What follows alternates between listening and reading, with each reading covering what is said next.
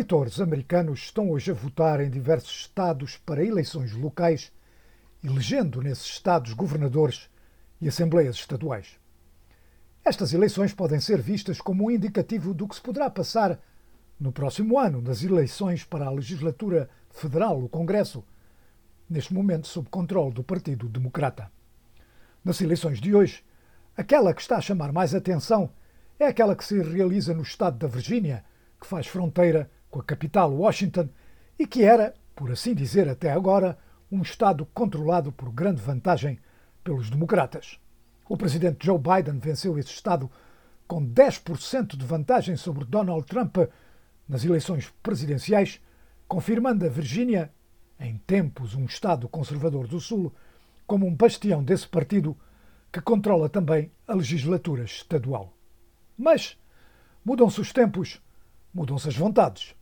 O candidato democrata ao posto de governador, Terry McAuliffe, que já foi anteriormente governador deste estado, parecia estar a caminho de uma vitória fácil contra o candidato republicano Glenn Youngkin, um milionário. A 15 de setembro, por exemplo, McAuliffe tinha uma vantagem de 6% sobre Youngkin nas sondagens, vantagem essa que foi gradualmente diminuindo até atingir aquilo que alguns jornais americanos chamaram de implosão McAuliffe, e Youngkin comandava ontem em média as sondagens por 1,7%. É de assinalar que essa vantagem é mínima, está dentro da margem de erro, e McAuliffe tem sempre a vantagem de haver mais eleitores registados como democratas do que republicanos na Virgínia, o que significa que o candidato republicano tem que ganhar os independentes e mesmo dar uma reviravolta entre alguns eleitores democratas para poder vencer. Mas o que mais preocupa os democratas nesta altura é o facto desta reviravolta nas sondagens a favor de Youngkin ser reflexo de um crescente descontentamento com o Partido Democrata a nível nacional e com o presidente Biden. Uma sondagem da cadeia de televisão NBC, publicada no domingo, revela que 71% dos americanos considera agora que os Estados Unidos estão na via errada, incluindo uma quase maioria do eleitorado democrata.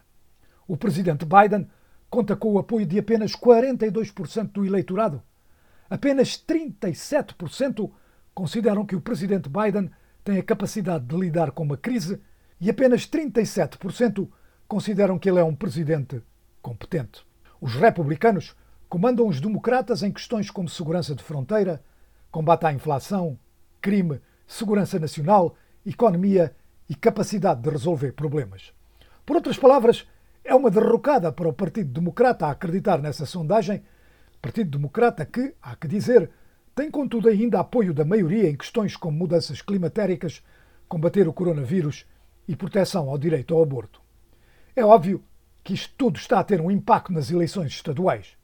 Os democratas estão a ser criticados por tentarem fazer da votação na Virgínia uma luta contra Donald Trump, pouco popular no Estado, apelidando o mesmo Youngkin como Trumpkin.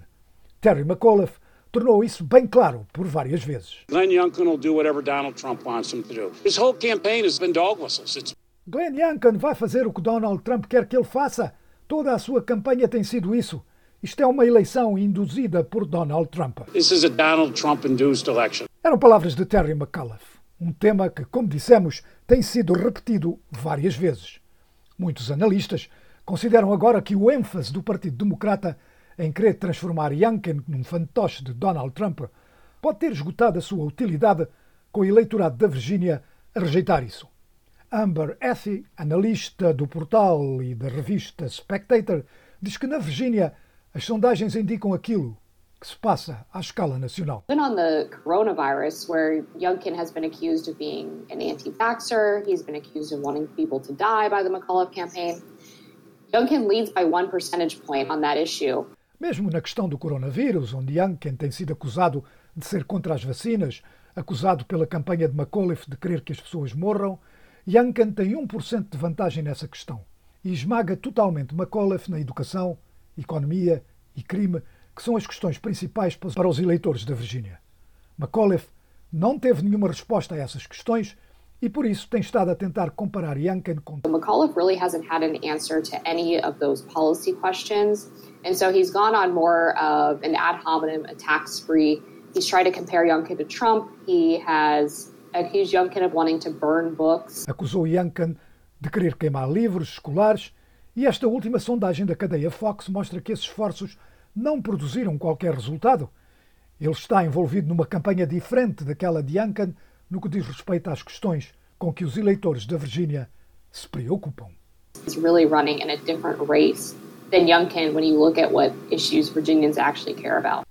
Palavras de Amber Ethy, do portal e revista Spectator. Ela fazia referência a uma sondagem da cadeia Fox que dá uma vantagem de 8% a Youngkin, muito acima da média restante.